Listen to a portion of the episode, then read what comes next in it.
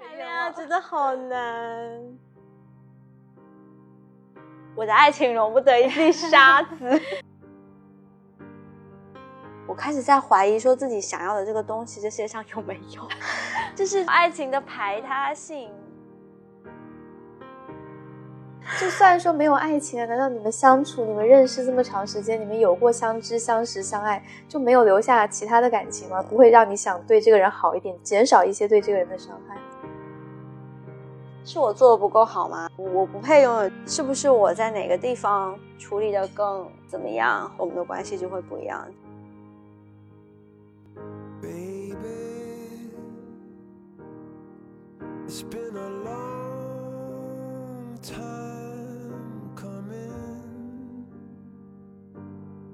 ？such a long.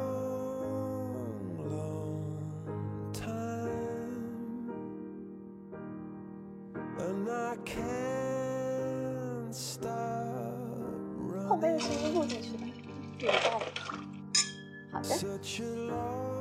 一次九正越回越好就行给小帅老师点个赞。便宜又大碗。大家好欢迎收听新一期的留声机我是梅老师。我是醒醒。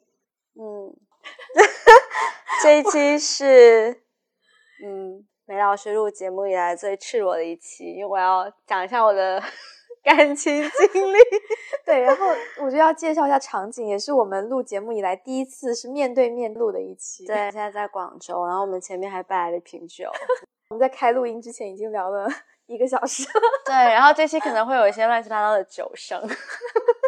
对，请大家见谅。那我们期待一下梅老师掏心窝，搞不好会讲到哭。主题就是让你对爱情感到失望的瞬间。既然讲到失望嘛，那肯定就是 完了。我我你就要哭了吗？你表情我觉得你要哭了。好像是，我不知道为什么刚刚看你的眼神，就是听你讲这一段的语气，我好像就已经有一点 心疼我是吗？对，有点。我先去拿个纸巾。好，我的天，开头就哭了，可还行。我其实每一次对爱情特别失望的点都有一个共通点嘛，就是背叛感。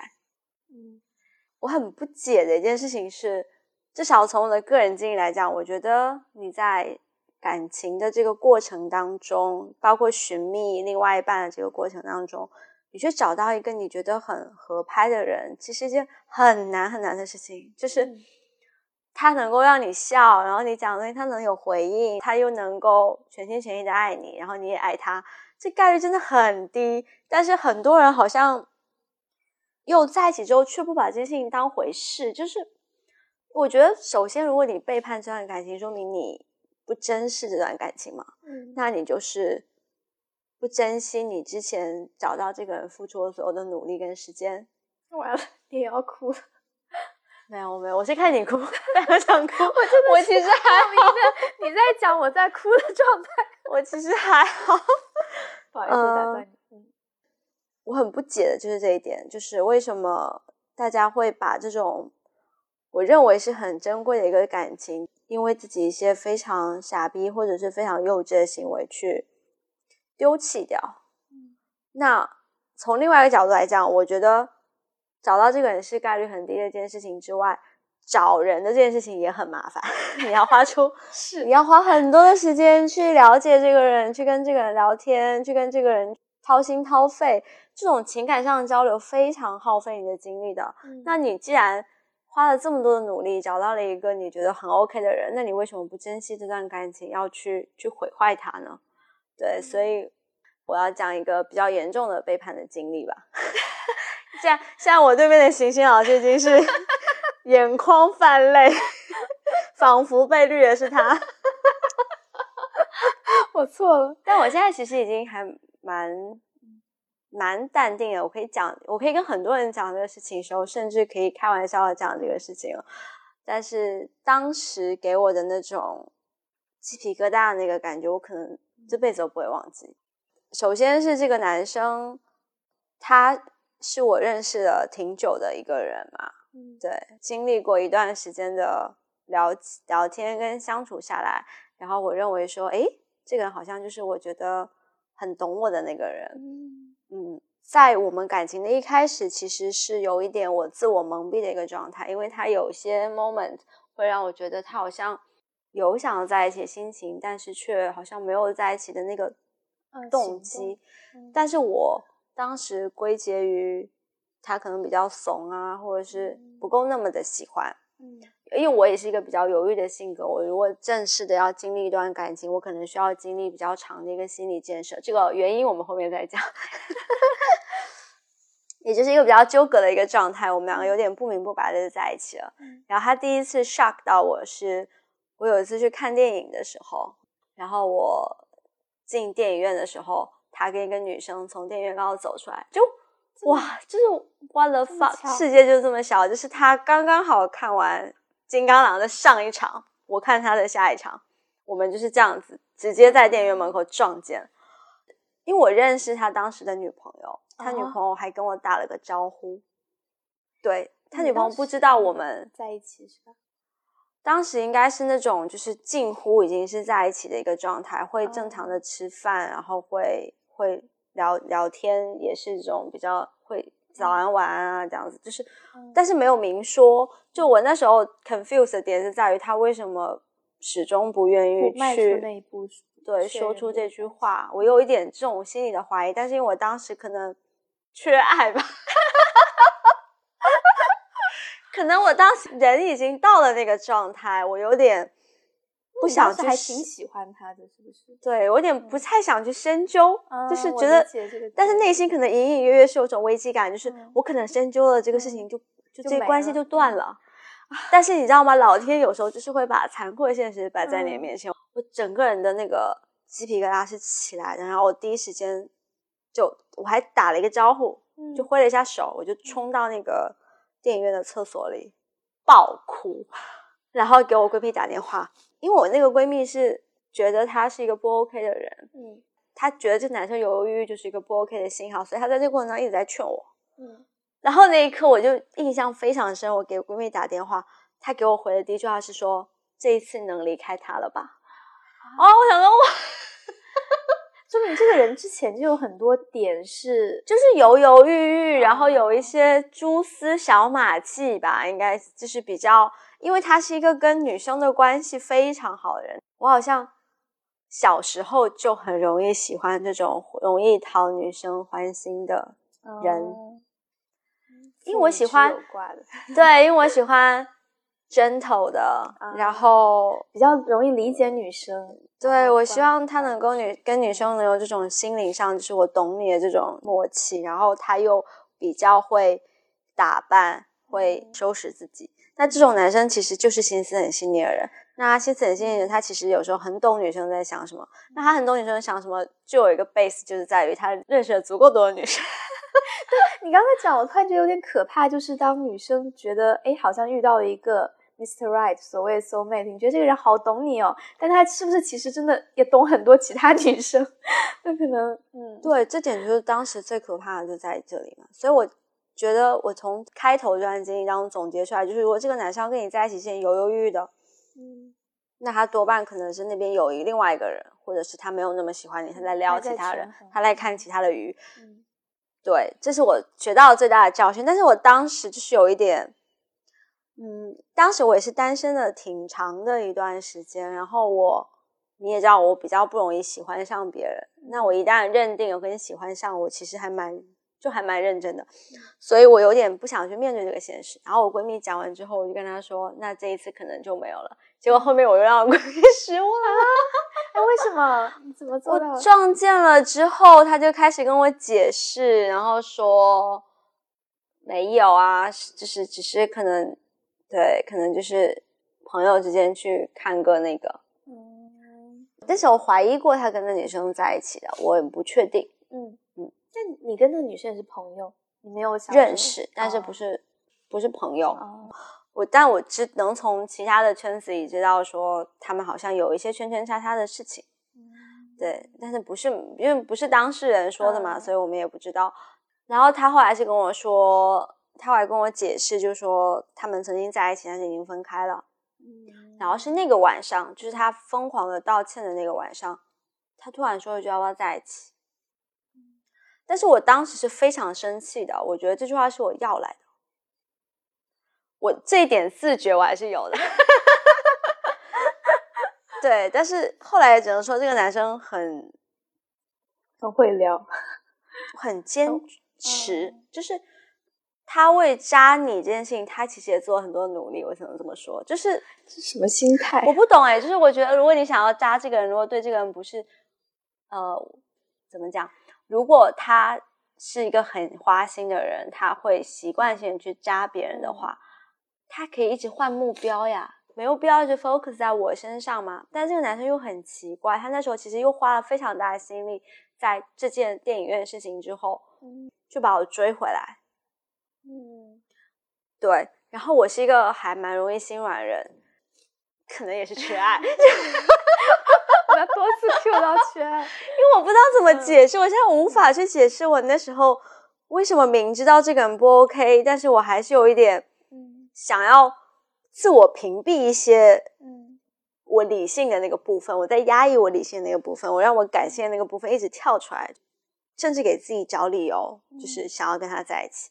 那后来我们也确实也在一起，在一起之后是是从朋友那里知道说那个女生跟他分手之后非常痛苦的事情，然后那一刻才明确知道说哦，原来我们上次在电影遇到的时候，他们两个其实并没有分手状态，至少女生的状态不认为是分手的。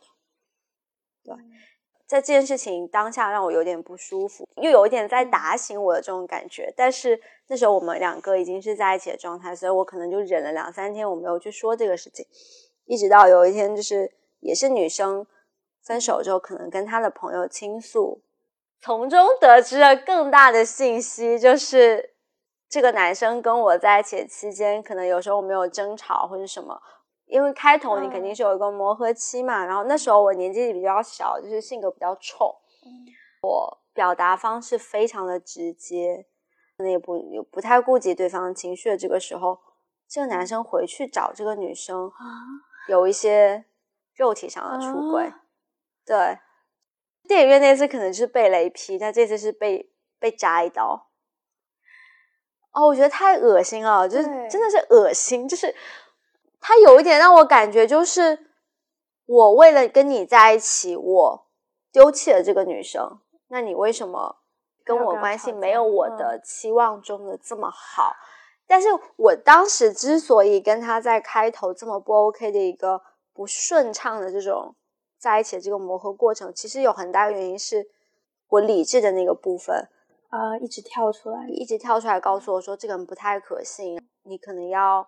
不要这么容易陷进去。那在这种我自己是一个很拧巴的一个状态的情况下，你其实没有办法非常柔和的去跟这个人相处。那他任何一些小细节、小动作，你可能都会怀疑到他有二心或者怎么样。就这不是一个你进入一段关系当中一个非常舒服的一个状态。所以那时候的我也不是我在感情当中最正常的样子。那。他可能也年纪小，我也年纪小，我们两个反正就是尖尖对麦芒，就两个人就是，嗯，而且我我的性格是，如果对方是一个强势强硬的人，我会更我比他更强势。那对方如果是一个讲道理非常温温柔的人，我会跟他软下来。就是我是看对方的，我是一个非常受对方影响的人，我是怎么样都可以的，但是我就是看对方的一个态度来去决定我的态度。那他当时也是一个比较。其实相当于吃软不吃硬的感觉，对，嗯，但他当时可能有一股气在，可能有点觉得我逼他分手的，啊，对吧？嗯，某种意义上，从渣男的思维来讲，可能是我逼他分手的。嗯，那他觉得我为什么我放弃了这个人，然后我的新一段感情这么糟糕？后来回想想，觉得这种心态促使他。前期跟我也比较大的冲突，但是这都不能成为他回去找那个女生的理由。而且他找完那个女生就走了，他也没有跟那个女生在复合，或者是有释放这种复合的信息啊，或怎么样。对，然后后来这个故事其实还持续了蛮长的一段时间，但是因为是在于我可能真的还挺喜欢这个男生的，反正我们中间分分合合，分分合合。都是以同样的理由分开，就是我不相信他，因为信任已经破灭了嘛。然后我会非常的多疑，我也其实很不喜欢在这个状态下的自己，我觉得自己非常事儿逼，因为一点蛛丝马迹就对，然后一直活在一个怀疑的状态中，对，后来这个关系肯定是不可能健康的发展下去的嘛，所以，但是大家纠结了一段时间之后，也就也就散了。后来我去反思，这段关系带给我最大的伤害在于，除了让我对爱情非常失望之外，就是啊，我开始在怀疑说自己想要的这个东西，这世界上有没有？就是这种爱情的排他性。我觉得喜欢一个人的状态是你看不到其他人的嘛，就是我我眼中只有这个人，然后我觉得就算我有跟异性的 social 的机会，或者说跟异性出去去认识新的异性，我跟他聊天，我可能都觉得他没有我身边的这个人好，嗯，我不会有想要跟这个人有任何的发展的动机，就在你。遇到一个新的异性，然后你对他有好感，觉得这个人不错，让你有 crush，让你有想要进一步发展，这个是一个挺长的过程。那在这个过程当中，有每一个点都是你可以停下来的。就除了特别一见钟情人之外嘛，其他的状态下，你在每一步其实都需要投入的嘛。你是需要用心去跟这个男生去交流，或者什么，你才会进行到。是你要花精力嘛？那你在。爱一个人的时候，你的精力应该都放在怎么更好的去喜欢他，就是你情感需求这部分的精力，就花在我怎么跟这个人建立一个更好、更稳定的关系，怎么去满足他对对方的一个情感需求，怎么还会有精力去认识其他的人？我就是这种排他性的东西，我觉得是爱情的基本。但是我觉得现在好像，也不只有我被绿的这种情况嘛，就是我其实身边听到了非常多有那种。男生也好，女生也好，对一个感情，在我看来是一个非常不认真的一个这个状态，我觉得很不解。我觉得你其实前面最开始在讲说，就是大家合拍的感情这么难得，为什么大家还不珍惜的时候，完了，我现在讲话有鼻音，没关系，这样比较真实。你是喝酒，那我们再干一杯。就你开始在讲说为什么合拍感情这么难得，但还不珍惜的时候，我就想到我们第一期在讲，就是你在开导我的时候说到说，就很多东西你看中，但对方不一定看中。我觉得可能也是有这种情况吧，就很多男生不见得，他是男生女生，很多人，对，不做性别对立，就很多人不见得那么在乎，就是你刚刚说的这个所谓的合拍，因为像我们前面也讲到，就有些。男生他可能他表现出他很懂女生，可能就是他的一种技能，他就是可以很懂很多女生，但他可能也不那么需要女生去懂他。就我觉得可能会有需求层面的不同。那另外一个问题就是，他既然认定了这个人跟这个人在一起了，那不就是我决心 要跟这个人发展一段关系吗？那这个决心下下去之后，为什么还会想要去搞七搞八？哇，我就是不懂。我是蛮精神洁癖的人，就是爱情这件事情，在我心中来讲，它就是一个专一跟排他的一个东西。我的爱情容不得一粒沙子。对对对，我觉得是 因为我们对爱情的定位或者它的标准其实定的比较高嘛，但可能确实就存在一些人，他对爱情他没有觉得这是一件特别。你刚刚说认定，他可能在进入一段关系也不会觉得这是一件认定的事情，可能就是我跟这个人试一试嘛。那试的过程，我可能爱情主要是大家相处开心。那如果相处不开心，那我可能也不觉得我对这段关系有那么强的责。我这是在 试图理解他们的思维。所以，哎，他可以选择不要同时啊。对，我觉得是你在乎的是什么。如果他最在乎就是他自己开心就好。那可能他就没有那么多的束缚，对吧？我现在这段关系不太开心了，那同时有一个人，嗯，那 我就是我没有不开心到我要离开他，但是我又不那么开心，所以我要去寻找让我更加开心的东西。我的 fuck！但啊，就是前面我们在来酒店路上嘛，在车上讲，我就觉得确实挺难的。我试图去想象了一下，如果自己接连遇到。两三个，嗯，就是都是对感情很不认真的男的，我觉得可能确实会怀疑，那我是不是真的能遇到一个他真的跟我一样对感情有同样的追求的人？是不是应该坚持下去，或者说应该要去妥协于什么样的现实？我觉得如果接连遇到这样子的人，不只是让你觉得你人生会不会出现这种高纯度的如你想象的爱情之外。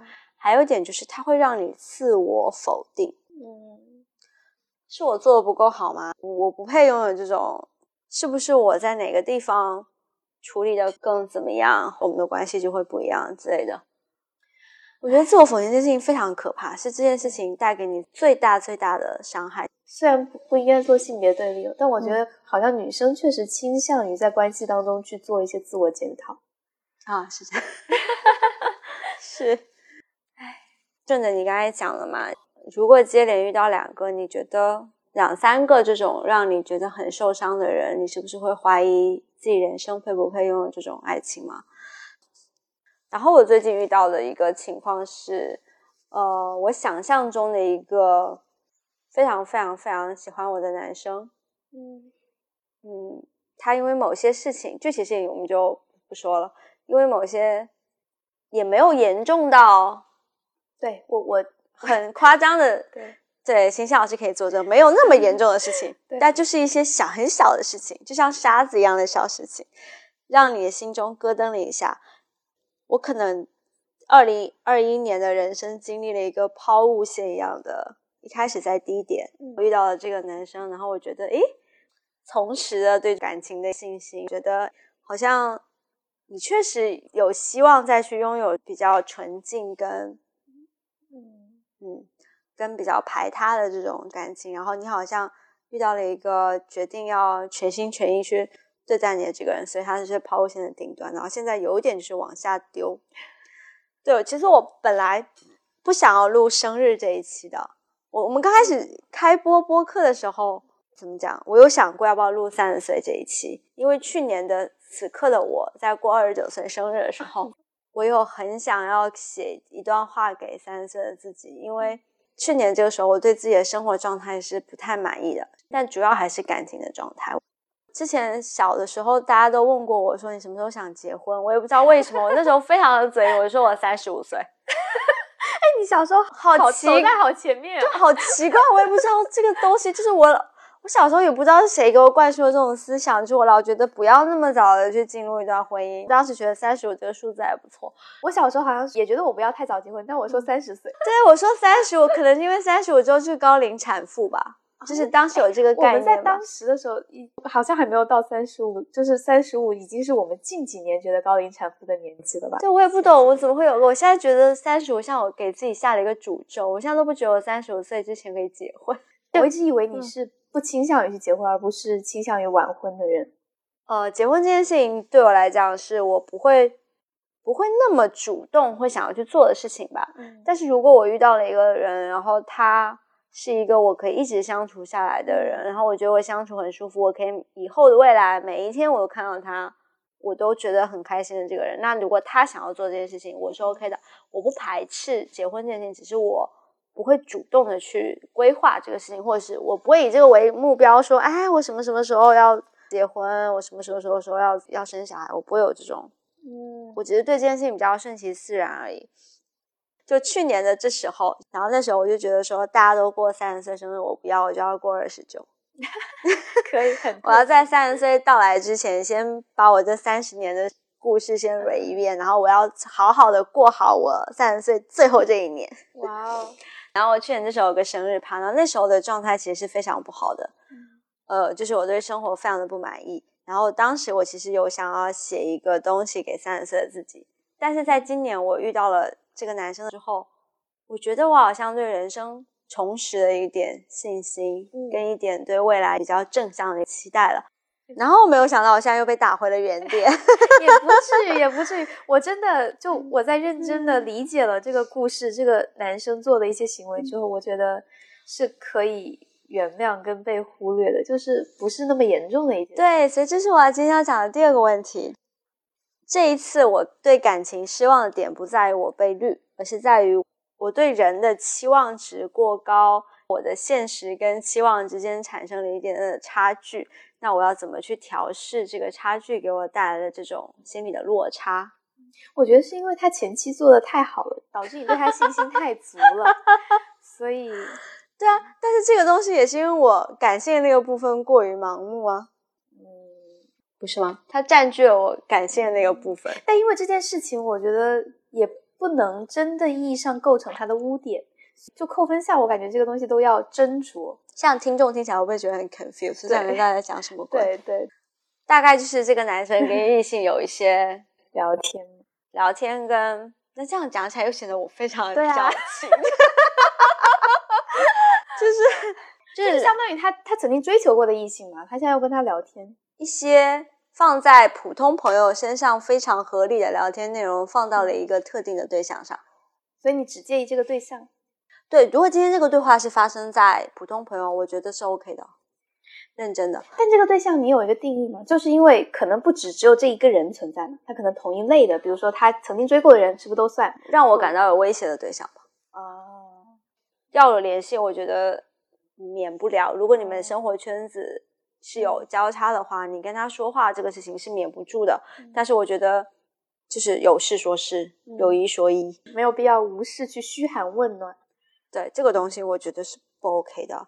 那这就是我上一期说的不必要的接触。我其实一直都保持的就是，如果你管太紧也是没有用的。如果这个人一心想要离开你的话，你用什么方式你都是拦不住他的。是。那我觉得最起码成年人之间的共识就在于，如果你有一天决定要离开我，你要先告诉我，你再做下一步。对对，不要这么软弱。我觉得渣男有一点非常大的问题在，他们非常软弱。他们就是没有办法承受他们身边没有人，所以他一定要有一个安全牌，在下一张牌没有到手的时候，他不会丢掉他手中的牌。我其实还有一种理解是，倒不一定是下一张牌要到手，还有一种情况是他都想要，他既想要维持现在的关系，他又想要有一些嗯，哦对，额外的这这种我还没有遇到过，我遇到的就是手里这张牌啊，明明想丢，但他新的这张牌拿不到手，他就不想要放。了解，就他手里没东西，他难受。但你这个观点我非常的认同。就我一直都觉得，信任是比爱不爱更重要的事情。就是啊，可以说有一天你不再喜欢我，你希望离开这段感情，我觉得都没有问题。但是不要去做去伤害我们彼此信任的事情。就是你可以先告诉我一声你喜欢上了其他人。对，就是我觉得人的。心是会变的嘛？那你今天我非常非常喜欢你，有可能我相处下，我觉得你这个嗯没有达到我想象中的样子，我去选择其他人，我觉得这都是可以接受的，就是情感是流动的。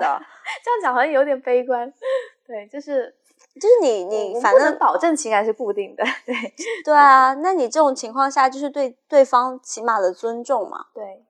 相识相爱一场，总归要对，何必要搞成这个样子呢？反正不成，对吧？情谊在。对，你想一下，如果你非常和平的分手，然后你这个人可能当做一个普通朋友生活在圈子里，这个也无伤大雅，你又没有影响到他什么东西。日后好相见。对啊，就是就算说没有爱情了，难道你们相处、你们认识这么长时间，你们有过相知、相识、相爱，就没有留下其他的感情吗？不会让你想对这个人好一点，减少一些对这个人的伤害？心软一点嘛，就不要做到这么决绝的程度去伤害一个人。对我真的特别的不能理解，或者说，呃，不太认可现在大多数人分手的方式吧。基本上好像大家的共识就是分手之后不联系了。但是这个人确实，假如说跟你在一起一一年、两年、三年，就是他确实曾经在你生命中是扮演很重要的一个角色。嗯，然后你们也是深度的参与过彼此的生活。嗯，你不会觉得流失掉这样一个人可惜吗？但是你对现任来讲，如果现任介意的话，我其实不会再跟前任有任何联系了。嗯，本着我尊重我现在这个人的角度来讲，如果这个人觉得你不 OK，那我就因为。我现在现任是重要的嘛？那如果这个东西成为了他心中的一个疙瘩，且我认为我这跟这个人就是没有任何的，嗯，从这个角度关联了嘛？那我就是应该摒弃掉这个东西。但是这个你们之间相处过这种对感情是留在你自己心目当中。但我觉得至少是没有必要到交恶的程度，就是交恶的程度一定是其中有一个是渣男啊，哦，渣女，对不起，是是是。我们今天非常注意在性别平等这一块。我没有在抨击某个群，只是因为我们是女生，所以我们第一反应会说是渣男。就是，然后我觉得现在又回到了我真的要面对我三十岁的时候。啊，你刚刚在讲的时候，我其实会想到，因为我是在今年上半年过三十岁的生日嘛。我觉得这个三十岁生日跟我以前会去想我怎么去过三十岁非常的不一样。嗯，就是以前可能会觉得啊，三十岁是一个意义很大的一个时刻，然后你可能会想要有一些仪式感，或者你觉得就是可能是一种转折。嗯，但我今年过的方式真的是悄无声息的就让它过去，会真的到那个时刻，你会觉得，嗯，好像没有必要，好像就这么过吧，我也不是很想。特别的感知到我现在到底到了一个什么年纪，或者说再让这个时间提醒我，我还有什么事情没做，我需要去提高我的紧迫什么的。我今年三十岁生日的那个阶段，我刚才回想的时候，好像确实也处于人生有一点点迷茫的阶段吧。你感觉当时可能在工作状态啊，然后情感也不稳定的状态，就是会觉得，嗯。就比较奇怪的是，你会回到最本质的那个点，你在想你人生到底追求什么？嗯，会觉得人生在面临某一些不太顺，或者是你在去做一些艰难的决定，就有点迷茫的时候，就会去质疑很多很本质的东西。你要先把那些东西理清楚，你才能去指导实际上生活当中做的每一个选择。嗯，我觉得从我是四月底嘛，然后到现在，我觉得还是有一些好转吧。到现在这个阶段，我就会觉得。呃，当时的那些迷茫可能就过去了吧，现在已经过了那个阶段，所以我觉得有时候人生就是起起伏伏流动的，可能也没有特别有必要去标记某一个时刻。呃，我其实一直都觉得三十岁这个概念是社会赋予的你的一个仪式感。其实三十、三十一、二十九能有多少区别呢？才一年的时间，能有多少区别？对啊，但是我还是。我可能是一个比较需要仪式感的人，就是我虽然我知道这个是社会给予我的一个不是太有意义的意义，但我还是可能会想要当做是一个点来提醒自己说，对之后人生有个阶段性的目标，跟我之前的人生有个阶段性的总结，我只是借这个机会。你刚才说你那天三十岁的时候突然觉得这个数字不重要嘛？这个心态是在我今年三月份到九月份这段时间吧，我那个时候突然间那一刻就。想说，哎，今年生日我不想过了，嗯，因为我的朋友都知道我是一个只过生日的人。然后我今年年终，就是在我遇到这个男生的时候，我心里是一个比较富足的一个状态。我觉得那一刻，我觉得好像不是那么需要这个仪式感去证明我的三十岁要要干嘛。就就如你刚才所说，这个数字对我来讲好像也不太重要了。但是因为最近这个事情的起伏，让我。突然间又有一点动摇，是因为我在这个过程当中想要不要再给自己跟他一次机会的时候，我那一刻意识到自己三十岁了，说明我这个数字对我来讲还是有那么一点点的那种敲击到的那种感觉。就是如果今天意识到哦我二十，那我不要了。对，我认真说，如果那个男生听到这里，请你不要难过。就是。可能也是因为人生经历不够，不知道找到一个聊得来的人是一件这么难的事情，可能不太会去珍惜现在这个人。到这个点中，你会觉得会更加从之前的经历当中感觉到说这个人对你来讲有多珍贵。嗯，就是会去更多的去调整自己来适应你在这段关系当中遇到的困境吧，而不是说。把一切的问题都推在对方身上，或者是推在我就是缘分不够，我就是命不好，可以更接受一个复杂的场景，就是这个复杂可能就不一定完全是对方的错，也不完全是自己的错，也不会特别追求一个完美无瑕的一个情况，可能就是接受很多东西，它就是就跟我想去解决问题，对，但没有大问题。对，更想去解决问题，而不是说我看到这个问题我就走，因为我反正有大把的 青春，我要哭了。你刚刚说那个，如果二十岁遇到的时候，就肯定就拜拜，真的就算了。我刚想到，就是在二十岁遇到的时候没有吗？对，就是你前面在录制之前问过我说，有没有遇到过让我对感情很失望的时刻吗？我跟你说，我有遇到过渣男，但我觉得没有让我对感情失望。我刚在想想，可能就是因为那个时候是年轻吧，就是因为我可能是当时在读研的时候遇到那个人，你当时就觉得我就只是遇到一个渣男吧，但我不会觉得对这个世界男性失望，也不会觉得对爱情失望。嗯，后来就回想，还是会觉得他撩的那个技巧还是蛮高明。哎，我要听，我要听，我要学。然后他就是特别，就装柔弱、装可怜型的那种撩法。你知道这，我就当时觉得这可能也是一种很 typical 的一种方式。就是女生可能，就是他们不是有一句话吗？最近我忘了在哪个节目听到哦，就是那个韩国综艺说什么最好的猎人都是以猎物的形式出现。对对，而且女生可能就会有比较有母爱或者是那种的一些。我懂了，我有点懂了。就是哦，我有点懂了。先示弱，然后激发女生的保护欲，觉得这个人很需要我。对对对，其实他只是嗯。那我分享一个我之前了解过男生，甚至没有算 date 过，就是有在聊天的一个男生，他就是以他被女朋友出轨的这个事情，哦，到处说，然后去撩新的妹子以及约炮。我天哪！对，就是，但我后来认真的听了他的感情经历，嗯。其实多半我觉得是女生甩了他，他不接受这个事实，嗯，然后他还在一个纠缠的这个时期，女生往前走了啊，他又觉得他被劈腿，对，但他把这个事情说的像是他撞见女女生跟别的男人走在一起啊，他非常受伤，他以这个为契机，应该遇到了不少老婆。我天哪，因为他 女生真的是有这方面的弱点，因为那个男的年纪小啊，长得又好看，然后那还是要有这个前提。对，然后就是那种一直在跟你说他好难过，然后他什么的，你看他就撩不动我这种人 啊。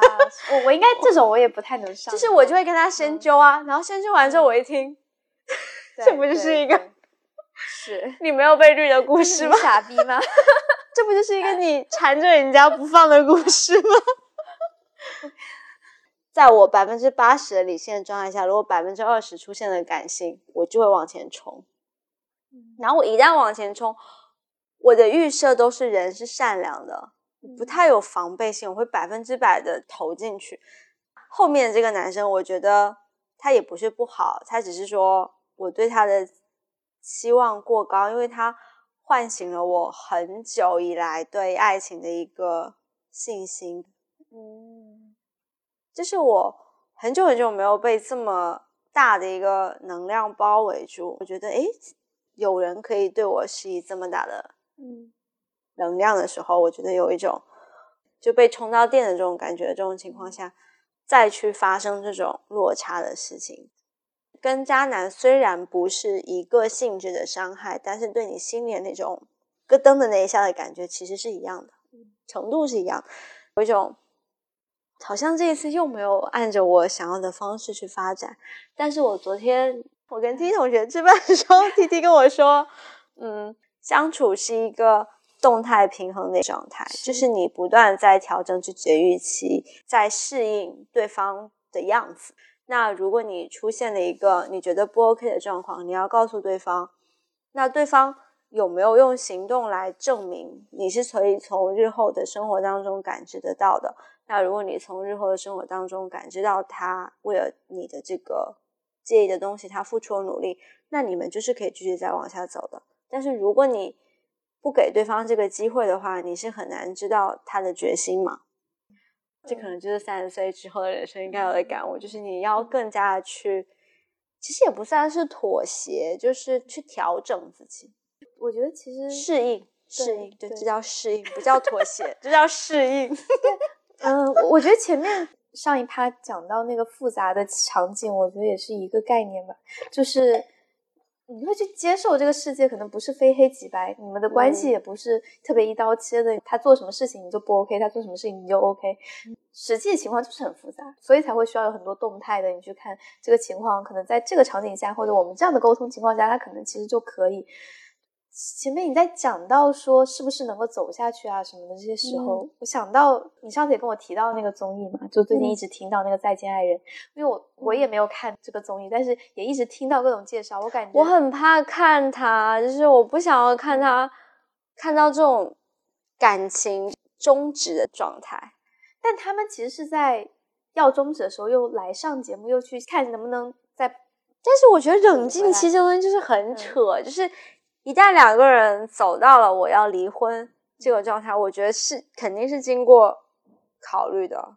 因为我上次听那个沈一菲老师在讲说，嗯因为他不是作为节目嘉宾去观察嘛，就他当时做了一些纸牌的游戏啊，然后让他们去回答一些问题。站在他专业分析的角度，如果两个人的价值观就底层价值观其实没有很明显的冲突的话，这还是有机会走下去的。如果说是有明显的一些分歧，要的东西就是不一样，那可能就比较难一点。就如果两个人底层价值观是有分歧，他们怎么结的婚？因为很多时候可能感情的开始，或者你前期在相处的时候，不见得大家都明确的暴露了这么多，或者说前期有些东西，可能大家就可以更多去妥协吧。毕竟你在刚开始的感情，你会愿意为对方做更多嘛。嗯但是可能时间越来越长，这些价值观的东西矛盾就会暴露的更明显一点。人跟人的相处好难啊。人就是复杂的。讲到这个，我觉得我很难进入一段关系，有一个非常重要的点在于，我没有办法，不太能接受离别这件事情。嗯，不只是情侣，就是朋友，我都不太能接受离别的事情。我觉得，因为我朋友也不是啊，完蛋，你终于要加入我了，在我们录了，我刚才都走？一个小时之后，在醒醒老师哭了一个小时之后，我终于要哭了。就是不是对感情是这样子，我对所有人类的情感都是这样。一旦我觉得付出了认定这个人，无法去想象我们的关系会有个 ending 这件事情。但是我对于情感的这个事情，一直是一个比较悲观的预期。whatever，我就是一个悲观主义者。没有一个人可以永远爱你，跟永远去想要跟你生活在一起。我一直有一个这样的预期，我也不懂为什么。我试图解读一下这个，就稍微知道一点点你跟你爸妈的关系，嗯我会有一点觉得，嗯、可能是你觉得他们被责任绑住了状况不况是不是不是我说是爸妈跟你的关系，我哦觉得是在原生的这个亲密关系上，嗯你其实没有特别好的建立起来，因为其实本质上都是亲密关系，只不过是不同类型的，嗯，所以可能没有一个特别好的范本，你也没有，嗯、就对这方面可能会没有那么多的信心。我们下一集再深究。嗯，嗯好，但这集我先说结论，就是我对 感情是一个比较悲观的预期，所以我会很害怕进入一段关系。我会觉得说，我现在这么喜欢这个人，我要为他付出了这么多，我们建立一个关系，但是我总觉得最后的一定有个 ending。嗯虽然我不知道这个 ending 什么时候来，嗯就是我一直会有这种危机感，所以一旦这个对方是一个不好的人，这东西被触发到的时候，我整个人非常警觉，我会非常害怕，我会自我保护机制就会起来，嗯所以我很羡慕那种就是在不断的受到伤害之后，他还能有勇气再去爱新的人，他能有勇气去追求新的感情。我觉得这种人非常非常的勇敢，我就做不到，我就会想要把自己封闭起来。所以可能是因为他让我打开了这扇大门，所以我给他了太高的预期。嗯因为我认为说，能带领我走出我这种心理困境，这个人一定是一个非常 OK 的人。对，我不会再因为以前的这种嗯纠结的事情，再去跟他发生任何的冲突。我那一刻觉得自己还挺幼稚的，可能给他了一个不是对于常人的要求，甚至是一个圣人的要求。这两天，就是所有的朋友都在劝我接受对方是一个普通人这个事情。我真的觉得还 挺我不知道他听到这句话有什么感想，但是，然后 T T 同学昨天跟我讲一个很有趣的观点，他说他小时候在家吃饭永远会留一口。他最近看了一本书，叫做什么“突围原生家庭”，嗯讲的就是原生家庭给你带来的一些嗯问题。他可能看了这本书之后，就意识到说，他每次吃饭都留一口，是因为他叛逆，他在反抗他爸妈给他的压制，就是我不想吃这个东西，你逼我吃东西，OK，我吃，但是我就留那一口。嗯他觉得我现在在感情当中有一点是这个状态，就是，嗯，爸妈给我们的期待很高，嗯所以我们会把爸妈给我们的这个期待视为对人类正常的期待，然后我把这个期待映射到我的伴侣身上，我希望他跟我做到一样的这个状态。对于伴侣来讲，你这个要求就会太高了。嗯，可能会甚至会让对方感觉到窒息，whatever。就是 听完 T T 同学讲的事情的时候，我开始在反思我自己是不是一个对人的容忍度比较低的人。所以今天真的是梅老师一个情感的 叫什么训导训导课吗？我们心理咨询。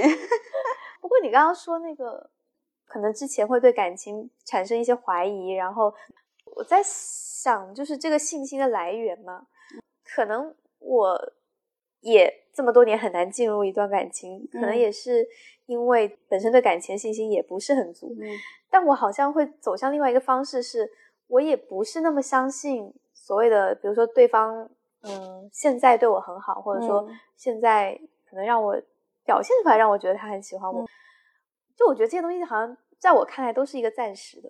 就我觉得既然感情是这流动，个是我前两年的一个状态。嗯，然后我就走向另嗯外一个，就像我们第一期讲的那个，我走到一个地方是，如果对方本身的道德嗯感跟整个的价值观让我觉得很 OK，、哦这一方面会让我加深对他的信任，相比于他可能表现出来的主动性啊，或者是但是你前期要怎么这么深的去认识到一个人的道德感跟价值感呢？嗯，你要遇到事情，嗯。他的一个反应，才能让你判断这个人的三观跟你到底合不合。前期时间不够，嗯。你去触及到这么多的事情，不知道能不能说你是在这方面比我更感性一点，就是因为我整体会比较偏逻辑思维一点，所以以我在前期我可能会通过嗯。了解他很多的一些历史啊、过去的一些信息，他对很多东西的观点，我很在意的是信息的交叉验证。就如果嗯他过程当中有一些信息让我觉得嗯好像不太对啊，就嗯他其实可能不是这个样子，不是我以为那个样子，嗯，就会让我觉得有点不太对。就是我可能是通过这样一个方式，然后让我觉得建立起对对方的一些信任。哦，前面有个问题想要讨论是，我之前有跟就是我的另外一个朋友聊到这个事情，我说。你觉得他如果跟前任嗯聊天严重，还是跟一个新人聊天严重？前面在聊到说不必要的接触，你说你的范围只限于前任，我当时就想了一下，你跟中间你中间讲的某一段，我也想插这个问题，但是你 后来没有让我有机会 Q 到这个问题。我那天正在思考哪一个比较严重，我觉得很难讲，真的很难讲。我也很难讲。但是当时我的朋友给我的答案是，新人比较严重。他觉得前任是一种 whatever 感情的羁绊也好，可能就是一点残念也好，但是新人就说明他完全不想认真跟你过，他在探寻新的机会。我觉得这有点看人，就是你首先要看他前任分手的原因是不是都是说我们没有办法再复合，对吧？这很难讲，这很。难讲。然后新人也看他跟新人到底聊些什么，就是是如果对，如果他的前任是个 available 的状态，对其实这个更容易一触即发。